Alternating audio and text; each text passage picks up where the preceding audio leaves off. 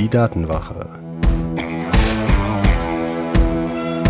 Der Podcast für Sicherheit und Privatsphäre im Internet.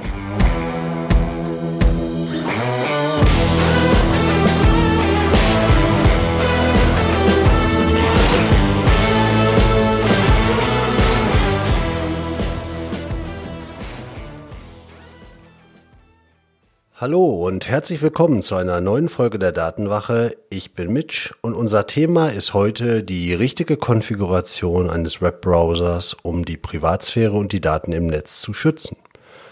Wir haben ja vor zwei Wochen in der Folge uns angeschaut, warum ich für mich den Mozilla Firefox als den vernünftigen Webbrowser ausgewählt habe, genau halt mit dem Ziel, meine Privatsphäre im Netz, meine Daten ordentlich zu schützen. Und wie angekündigt, schauen wir uns in dieser Episode jetzt an, was ich eigentlich tue, damit meine Daten im Netz geschützt sind. Und wenn ich sage, ich will halt meine Privatsphäre schützen, was heißt denn das dann im Umgang mit dem Webbrowser?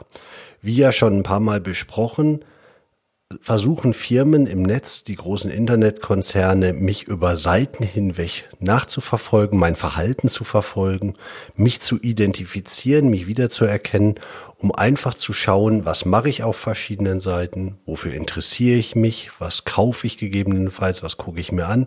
Und diese ganzen Daten zu einem Profil zusammenzupacken um mich auf Basis dieses Profils entweder zu manipulieren, und Werbung ist halt eine Ausprägung davon, oder mich zu bewerten, zum Beispiel indem man Kreditwürdigkeit oder Versicherungstarife oder ähnliches entsprechend bewertet auf Basis meines Profils.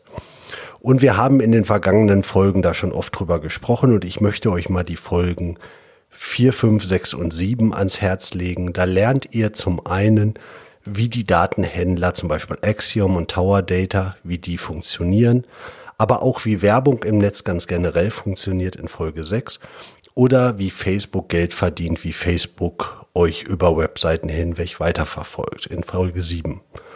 Und diese Technologien, wir haben das ein paar Mal angesprochen, basieren halt im Wesentlichen auf zwei Mechanismen. Das sind Cookies und das sind Tracker, sogenannte Tracker-Programme, die uns nachverfolgen. Und wenn wir jetzt sagen, wir wollen unseren Browser sicher konfigurieren, dann wollen wir uns zwei Sachen anschauen. Wie können wir Cookies, die halt gesetzt werden, um uns über verschiedene Seiten nachzuverfolgen und Tracker, die unser Verhalten auf verschiedenen Seiten analysieren und uns wieder identifizieren, wie können wir diese beiden Mechanismen unschädlich machen. Und das ist nur ein Teil dessen, was man tun kann, weil die Mechanismen, die entwickelt werden, um uns auszuspionieren, sind wirklich schon mannigfaltig. Und da kommen auch immer neuere und fanzigere Sachen hinzu. Das heißt, ihr könnt natürlich auch immer mehr tun, um wirklich noch privater, noch sicherer zu sein. Allerdings muss man da auch ein bisschen so die Abschätzung machen, ich sag mal Preis-Leistungs-Verhältnis. Es wird halt immer mehr Aufwand oder es wird immer, es ist viel Aufwand, um dann noch kleine Zugewinne an Datenschutz, an Privatsphäre zu machen. Und mit jedem zusätzlichen Feature, das ihr abschaltet, um eure Privatsphäre zu schützen, habt ihr auf der anderen Seite auch das Risiko, dass irgendeine Webseite nicht richtig funktioniert mehr. Und dann geht die Fehlersuche los und wird ein bisschen schiedig. Deshalb mit den beiden Sachen, die ich euch jetzt zeige, seid ihr auf einem sehr guten Niveau. Aber ich verlinke euch auch noch Tipps, wie ihr noch ähm, eure Privatsphäre noch mehr schützen könnt. Aber das ist dann halt entsprechend mehr Aufwand. Fangen wir mit dem Thema Cookies an. Was wir verhindern wollen, ist, dass wir auf Basis von Cookies auf mehreren Seiten identifiziert und nachverfolgt werden. Man unterscheidet bei Cookies im Wesentlichen zwischen zwei Fällen, sogenannten First-Party-Cookies und Third-Party-Cookies. Also, First-Party-Cookie ist ein Cookie, der gesetzt wird von der Seite, die ich gerade aktiv aufrufe. Beispiel, ich logge mich bei Amazon ein. Das ist jetzt diese First Party. Ich logge mich bei Amazon ein. Amazon setzt auf meinem Rechner einen Cookie, also sie speichern eine kleine Textdatei auf meinem Computer, wo drin steht, dass ich mich eingeloggt habe.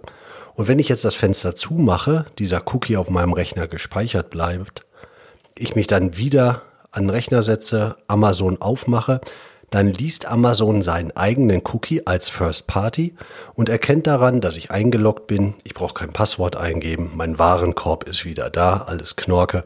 Ich kann ganz normal weiterarbeiten. Das ist im Prinzip erwünschtes Verhalten.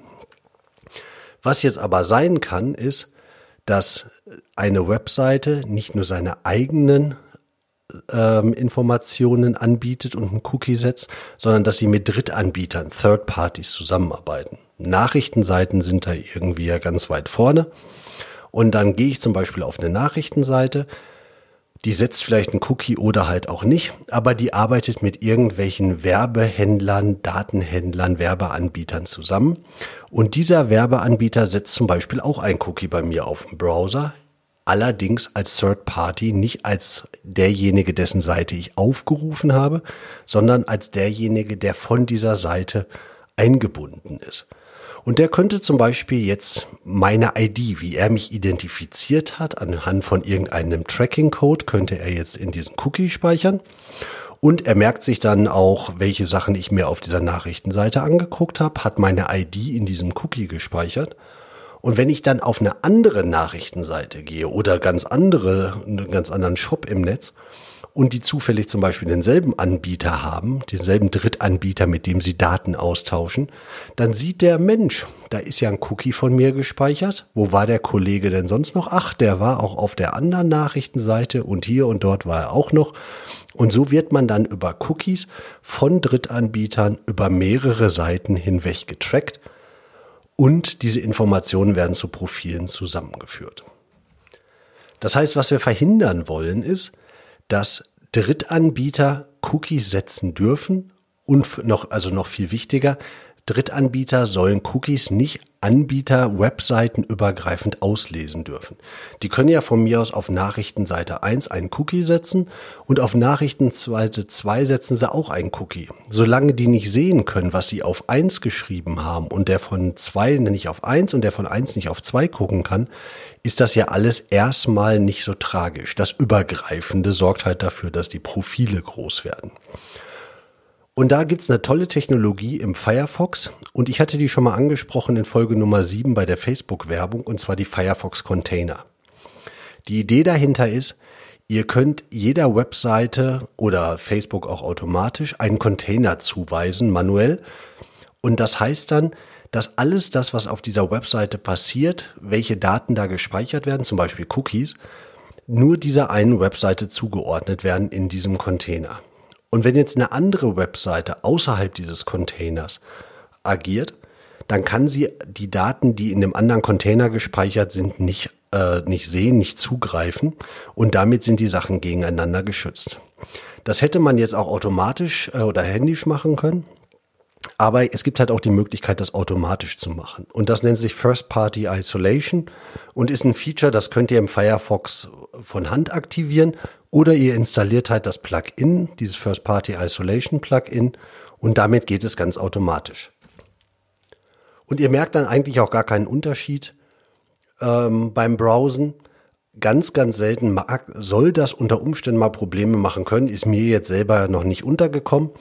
Aber der Unterschied ist halt einfach, ihr benutzt die Webseiten ganz normal weiter. Die Cookies der ähm, Webseitenanbieter werden ganz normal gesetzt. Die Drittanbieter können auch ihre Cookies setzen, bloß die Drittanbieter können sie auf einer anderen Seite dann nicht lesen, was sie auf der ursprünglichen Seite gemacht haben. Also schon mal eine super Sache, um so seitenübergreifende Nachverfolgung zu stoppen. Und dann, das Stichwort ist ja schon x-mal gefallen, diese Tracker. Denn was nutzt uns das schönste Cookie verhindern oder Cookie auslesen verhindern, wo meinetwegen meine ID drin steht, wenn ein Tracker-Code auf der Webseite 1 und auf der Webseite 2 gestartet wird, der mich anhand meiner Browser-Konfiguration, meines Rechners, von dem ich arbeite, meiner IP-Adresse und allen möglichen Details mich wiedererkennt. Dann braucht er keinen Cookie, um auf Seite 1 zu sagen, Mensch, das ist der Mitch, und auf Seite 2 guckt er mich an und sagt, Mensch, das ist der Mitch, da braucht er keinen Cookie, um mich zu identifizieren, da guckt er zweimal hin. Also, was wir verhindern wollen, ist, dass diese Tracker überhaupt geladen werden und uns ausspionieren. Und da habe ich es euch schon ein paar Mal empfohlen und das kommt jetzt gebetsmühlenartig wieder, MyBlock Origin. Das ist genau das Tool, das ihr dafür verwenden wollt. Und das hat halt zwei Vorteile. Zum einen blockt es halt diese Tracker, zum anderen blockt es aber halt auch Werbung. Und ihr werdet, wenn ihr es noch nicht ausprobiert habt, wirklich einen echt genialen Unterschied feststellen, wie Surfen im Netz aussehen kann, ohne diese ganze Werbung, die aufpoppt, die euch ablenken will. Und der Tracker-Code, der damit einhergeht, der wird auch noch eliminiert. Und damit haben wir wirklich das Komplettpaket Cookies auf der einen Seite, Tracker auf der anderen Seite, schön die Funktionalitäten so beschränkt, dass man ordentlich mit dem Netz arbeiten kann und nicht ausspioniert wird. Das heißt, der Tipp ist auch, installiert euch diese beiden Plugins, die ich euch verlinkt habe, First Party Isolation und MyBlock Origin und stellt mal fest, wie angenehm Surfen auf einmal sein kann, wegen der nicht geladenen Werbung, aber auch mit dem guten Gefühl, ihr seid richtig weit vorne, was Privatsphäre angeht. Und dann verfallt auf keinen Fall jetzt äh, oder er liegt nicht der Versuchung, jetzt noch alles an Plugins zu installieren, was irgendwas zusätzliches an Privatsphäre äh, unterstützen soll. Die Gefahr ist groß. Es gibt da viele Anbieter. Recherchiert ordentlich vorher und nehmt wirklich nur Tipps an von Leuten, die euch was Gutes wollen. Datenwache ist da mit Sicherheit eine gute Empfehlung, aber da gibt's natürlich auch noch andere. Und passt auf, installiert nicht alles, was irgendwie im Netz empfohlen wird, weil es gibt durchaus auch die Historie von Plugins, deren Ziel eigentlich gut klang und die dann wirklich die Daten ausgespäht haben und ähm, auch die Daten entsprechend verkauft haben. Ich verlinke euch mal die NDR-Reportage Nackt im Netz. Da geht es um das Plugin Web of Trust. Das ist echt erschreckend, was daraus abgeleitet werden kann. Also seid vorsichtig, was ihr installiert. Die Plugins, die ich euch hier empfohlen habe, könnt ihr installieren. Wenn ihr mehr installieren wollt, recherchiert ordentlich. Und dann habt ihr einen schön konfigurierten ähm, Firefox-Browser, mit dem ihr schön privat im Netz unterwegs sein könnt. Und dann reizt euch ja vielleicht noch das Kriterium, das wir letztes Mal besprochen hatten, dass man vielleicht auch anonym im Netz unterwegs sein kann. Und das stelle ich euch in den nächsten zwei Folgen über das Tor-Netz vor und über den Tor-Browser. Und vor allen Dingen bietet der Tor-Browser noch ein bisschen was an Funktionalität und Eigenschaften, die ihn für Privatsphärenschutz ganz hervorragend geeignet machen. Das erfahrt ihr in den nächsten beiden Folgen. Und wenn ihr da nichts verpassen wollt und noch vielleicht den einen oder anderen guten Tipp äh, zusätzlich kriegen wollt, Meldet euch zum Rundschreiben der Datenwache an, könnt ihr unter www.datenwache.de slash newsletter und dann freue ich mich drauf, ähm, euch da was schreiben zu dürfen und euch in zwei Wochen wieder was erzählen zu dürfen. Euer Mitch.